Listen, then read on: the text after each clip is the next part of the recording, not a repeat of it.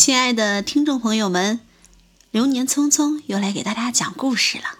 今天给大家讲的是狐狸和狮子。狮子是兽中之王，它的威风早就名扬天下，没有谁不知道。狐狸也知道狮子的威风，但是它却从来没有亲眼见过狮子。充满好奇心的狐狸总想着一睹狮子的风采。他从一个山头找到另一个山头，从一片森林找到另一片森林，功夫不负有心狐，他终于打听到了狮子的住处。第一次见到狮子时，狐狸简直吓坏了。看见狮子那威武的样子，特别是听到那一声震撼山林的吼叫，真是吓得瑟瑟发抖，几乎瘫软在地上了。过了几天，狐狸第二次见到狮子，这时他已经不像第一次那样害怕了。他躲在丛林里，禁不住多看了一会儿，听见狮子的吼叫。也仿佛觉得顺耳了一些。又过了几天，狐狸无意中和狮子碰面了。狐狸眼看躲避不及，只好大着胆子迎上去说：“大王，早上好！您近来的心情不错吧？”“嗯，还行。”狮子有些不屑一顾。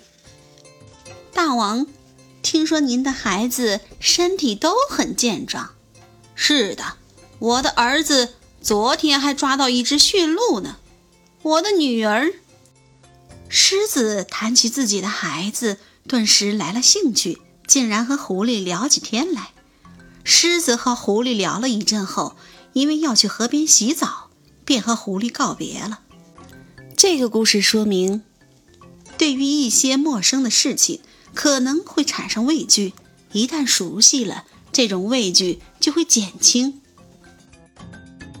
妈妈信箱，孩子有时候碰到陌生的人或事物，难免会害怕。家长应鼓励孩子尝试去探索未知的事物，认识更多的新朋友。亲爱的听众朋友们，本集播讲完毕，感谢大家的收听。如果大家喜欢《流年匆匆》，记得订阅哟。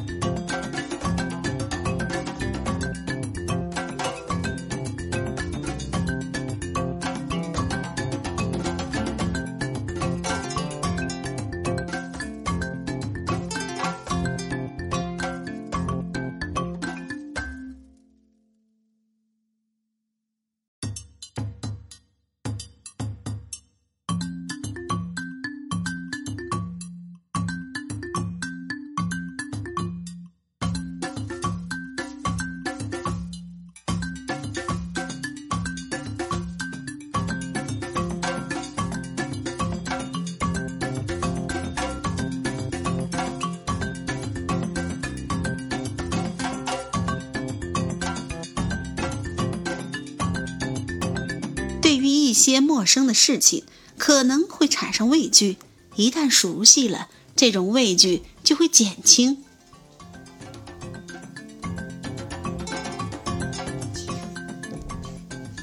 妈妈信箱，哈，妈妈信箱。孩子有时候碰到陌生的人或事物，难。《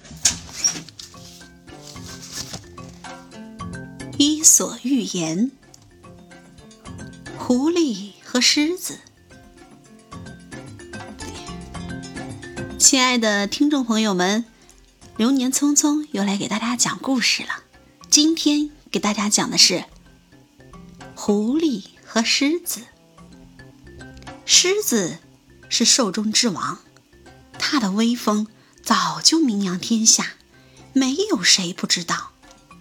狐狸也知道狮子的威风，但是它却从来没有亲眼见过狮子。充满好奇心的狐狸总想着一睹狮子的风采。他从一个山头找到另一个山头，从一片森林找到另一片森林，功夫不负有心狐。他终于打听到了狮子的住处。第一次见到狮子时，狐狸简直吓坏了。他看见狮子那威武的样子，特别是听到那一声震撼山林的吼叫，真是吓得瑟瑟发抖，几乎瘫软在地上了。过了几天，狐狸第二次见到狮子，这时。他已经不像第一次那样害怕了。他躲在森，他躲在丛林里，不禁，他躲在丛林里，禁不住多看了一会儿。听见狮子的吼叫，也仿佛觉得顺耳了一些。又过了几天，狐狸无意中和狮子碰面了。狐狸眼看躲避不及，只好大着胆子迎上去说：“大王，早上好。”您近来的心情不错吧？嗯，还行。狮子有些不屑一顾。大王，听说您的孩子……大王，听说您的孩子身体都很健壮。大王，听说您的孩子身体都很健壮。是的，我的儿子。昨天还抓到一只驯鹿呢，我的女儿是不动，快这个有动静。狮子谈起自己的孩子，顿时来了兴趣，竟然和狐狸聊起天来。狮子和狐狸聊了一阵后，因为要去河边洗澡，便和狐狸告别了。这个故事说明，对于一些陌生的事情。可能会产生畏惧，一旦熟悉了，这种畏惧就会减轻。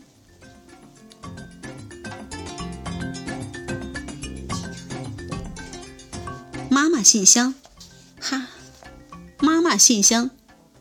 孩子有时候碰到陌生的人或事物，难免会害怕。家长应鼓励孩子尝试去探索未知的事物，认识更多的新朋友。亲爱的听众朋友们，本集播讲完毕，感谢大家的收听。如果大家喜欢《流年匆匆》，记得订阅哟。亲爱的听众朋友们，《流年匆匆》又来啦！这回给大家带来的是猫和公鸡。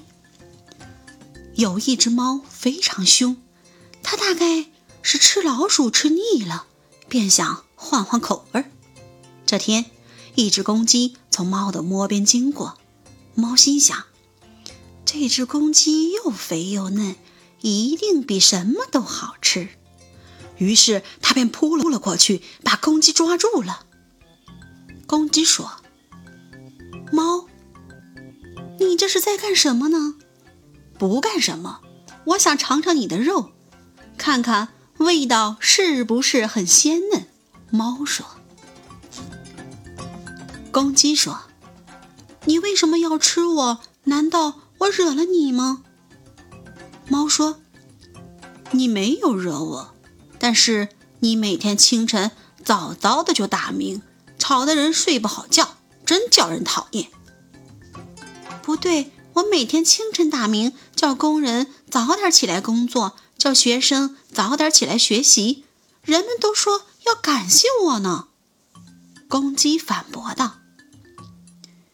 猫翘了翘胡子，又说：“你和你的姐妹，甚至长，你和你的姐妹，甚至长辈同居，毫无伦理，毫无道德，难道没有罪吗？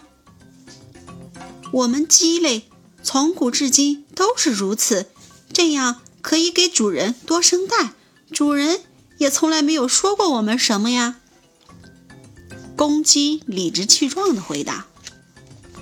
公鸡理直气壮的回答。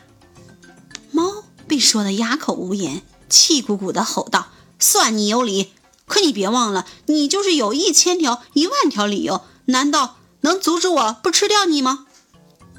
这个故事说明，有的人决心要干坏事，当他找不到借口的时候，就会明目张胆的去作恶。妈妈信箱。对于找各种借口作恶的人，我们不必去理睬，只要安心做自己的事情，总有一天会取得傲人的成绩。听众朋友们，本集播讲完毕，谢谢大家的收听。如果大家喜欢我，记得订阅哟。